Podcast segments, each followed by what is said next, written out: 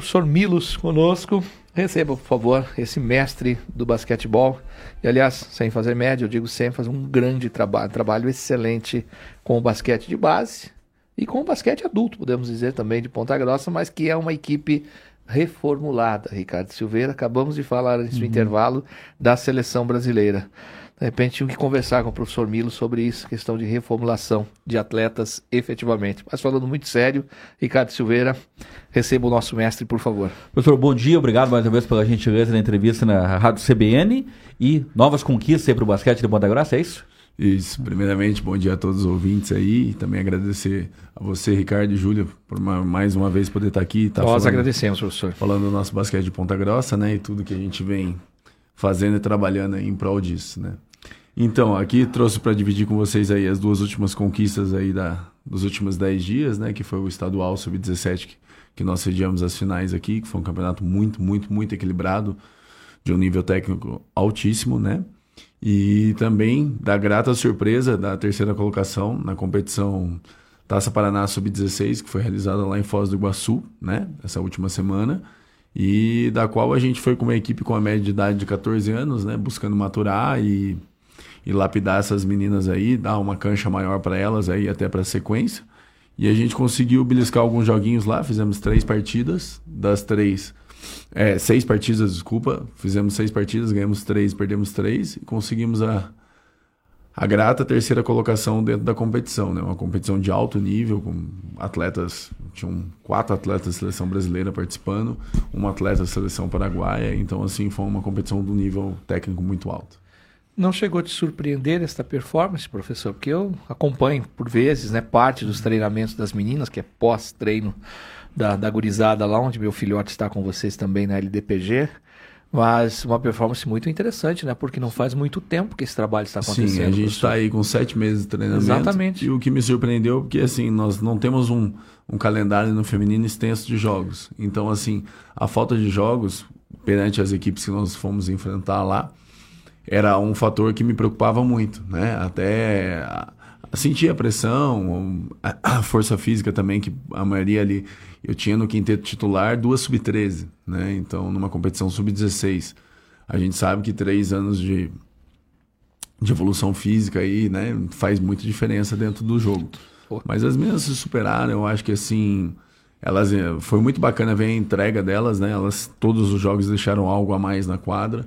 A gente não teve o mesmo destaque todos os jogos, elas assim, cada uma contribuiu com a sua participação. Foi um time bem bem aguerrido. Eu acho que é isso que fez a diferença e trouxe esse troféu aqui para casa. Perspectiva excelente para a sequência, professor. Sim, eu acho que o feminino foi a grata surpresa, sete meses de trabalho. Estamos entre as três melhores do. Fomos terceiro lugar no primeiro semestre no estadual sub-14. Fomos terceiro lugar agora no estadual sub-16 estamos no, nos Jogos da Juventude Divisão A, entre as quatro melhores equipes classificadas agora para a final do, do Juventude do Estado, né, numa competição sub-17, 18. Então, assim, essas meninas ainda. Eu não tenho nenhuma 17, eu não tenho nenhuma 18, é um grupo que vai maturar muito. A gente tem muito que crescer e aprender, né?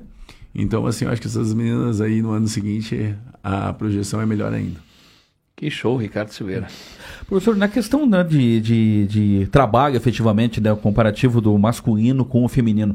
No caso do feminino, são situações ainda mais peculiares, né? Da própria sensibilidade das meninas, o trato, né? Na, na cobrança. É, é, diferente, professor? É, assim, eu, eu, digo bastante ainda, converso bastante com o Ilcinho, que está ali uhum. é, sempre junto comigo num, de um lado ou do outro. É, a obediência das meninas é fantástica. Né? Os meninos, às vezes, eles têm os porquês, né? Você vai falar alguma coisa, mas eles têm eles querem dar opinião, eles têm aquele porquê. As meninas, elas já são mais...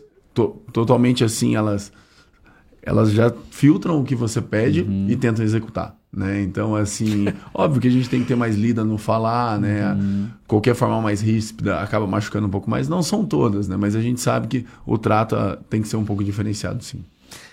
E o nosso Sub-17, que é um timaço, professor. Eu conheço todos, todos, todos esses meninos. Uma campanha também extraordinária nessa temporada. Né? É, foram.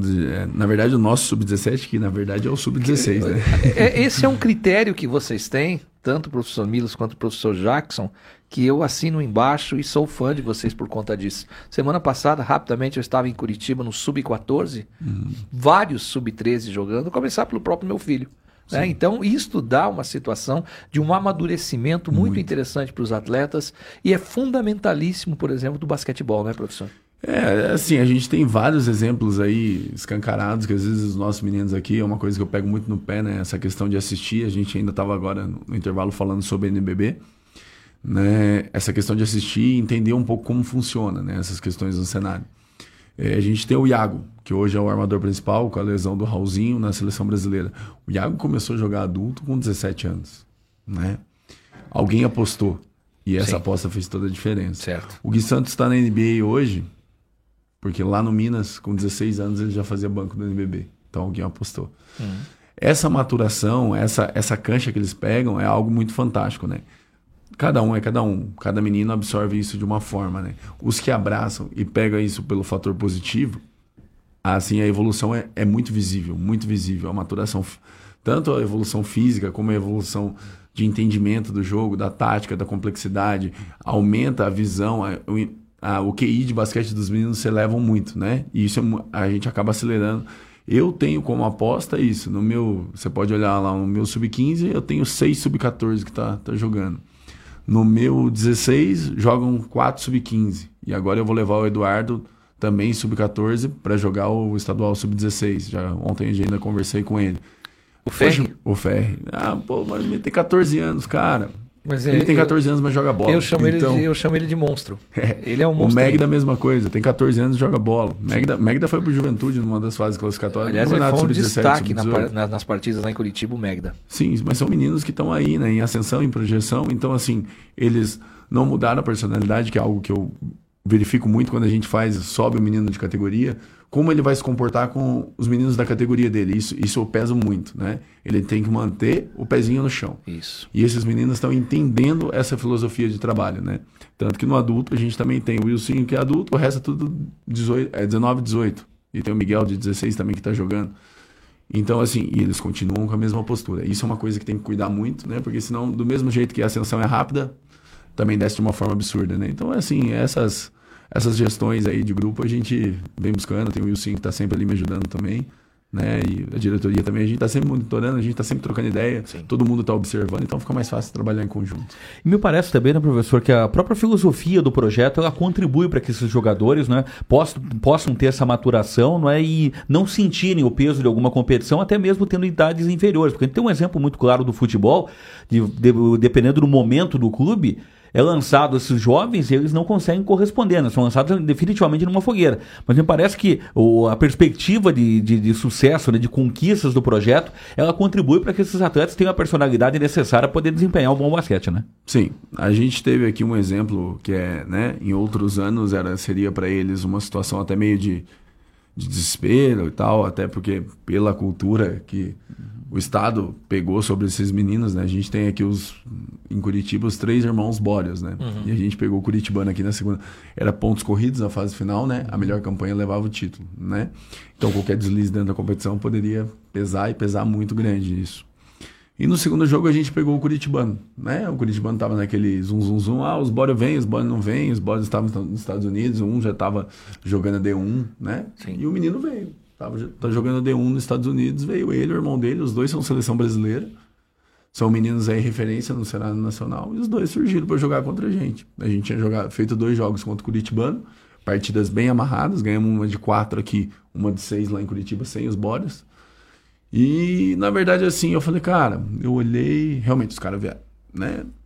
Então, o que, que, eu vou fazer? Eu vou hipervalorizar esses caras ou eu vou usar esses caras de aditivo pro meu time? A minha ideia foi botar o aditivo pro meu time. Vocês têm que encarar o cara. O cara na seleção brasileira, nós temos que ir pra cima deles.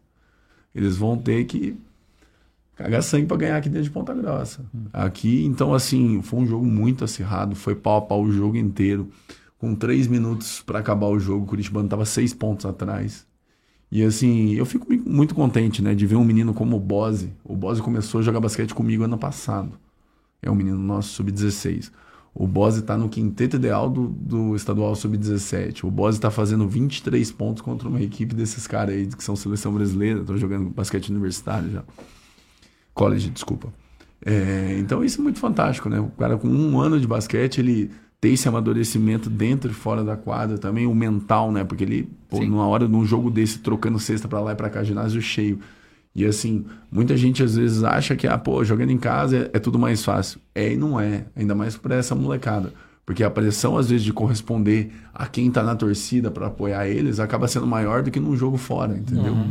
Então, tudo isso, esses fatores psicológicos aí, a gente tem que estar tá observando, tem que estar tá motivando.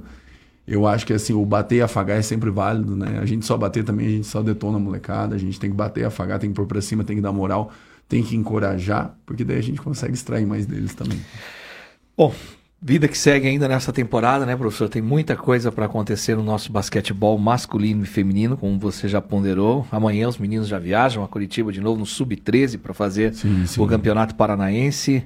Mas, em nome da CBN, queremos agradecer de novo a tua presença né? Eu acompanho muito de perto, por motivos óbvios, por ser pai de atleta, o trabalho de vocês e sou um fã do que vocês estão fazendo. Estou sabendo que a temporada próxima ela vai ser bem mais interessante do ponto de vista estrutural para a nossa LDPG, não Eu é, acho que é, a gente está conseguindo algumas parcerias fortes Sim. aí, a Secretaria de Esportes está né, nos dando um apoio muito fantástico. Verdade. Está né? nos dando um aporte aí que está colaborando com é, todas essas participações que a gente vem tendo nas competições aí tanto de níveis estaduais, quanto no contexto aqui também do sul do país, né? E agora também com bastante apoio da, dos vereadores aí, a tendência é a gente ter um respaldo financeiro um pouco melhor, o que vai nos proporcionar coisas novas aí com certeza. Maravilha. Professor Milos, de novo, nossos cumprimentos. São conquistas, conquistas e conquistas. E o trabalho que vocês fazem de formatar esses atletas literalmente é algo que realmente nos enche de orgulho, porque vocês fazem um grande trabalho. Milos e o professor Jackson, né? e toda uma equipe, como você disse, esse Wilson, um cracaço é. também, sou fã desse cara, e todos, se menciono todos, que fazem um grande trabalho com a nossa LDPG sempre à disposição a CBN para nós trazermos as informações e temos a honra de entrevistar vocês. Muito obrigado, mestre. Obrigado, eu, Júlio e Ricardo, pelo mais uma vez as portas estarem abertas aí para a gente estar tá aqui podendo falar do basquete de Ponta Grossa. E como você disse, tudo isso acontece porque a máquina está girando toda junto, né? Acho que a diretoria, todos os pais também, não posso deixar de frisar aqui, Sim. fazem isso acontecer. O apoio dos pais é algo fantástico, né? A união e assim como eles se reinventam para ajudar o e dar todo o apoio que o basquete precisa. Então, deixo também um abraço especial a eles aí. E uma última ponderação rapidamente, professor. A questão feminina foi demais, porque eu lembro do primeiro treino que vocês fizeram. Eu lembro disso. É. Alguns meses estão somente. E vocês já estarem nesse nível de competição realmente é mérito de vocês, profissionais, e das atletas aqui de Ponta Grossa. Nossos cumprimentos em nome da CBN. É, com certeza, né? A gente sabe que elas estão numa situação onde é complicado, elas estão treinando no horário das 8 às 9 e meia da noite, estudar de manhã e a frequência que elas vêm, eu falei para ela, a gente conversou bastante ali, né? Quando a gente chegou entre os quatro, eu falei assim, vocês estão onde ninguém acreditaria que vocês estariam. Sim. Então agora, olha para trás tudo que já passou e entrega. Tem mais dois jogos. Entrega 100%. Não saia daqui com, a, com aquela sensação de que poderia ter poderia feito algo ter a mais. Feito deixa mais. tudo, deixa Sim. tudo. E foi assim, a disputa do terceiro foi um jogo acirrado, nós perdemos até o, ter, até o início do último quarto. A gente conseguiu virar ali com cinco minutos para acabar o último quarto, né? Tinha no, na outra equipe tinham três meninas seleção paranaense, né? Nós não temos nenhuma, por enquanto, na, dentro dessa categoria. Né? Na 13 a gente já tem, na 14, na 15 também. Então o trabalho vem sendo feito e elas estão de parabéns, as meninas são 10. Maravilha, grande abraço a todas elas e obviamente a equipe que faz um grande trabalho, os profissionais do basquetebol aqui da nossa LDPG.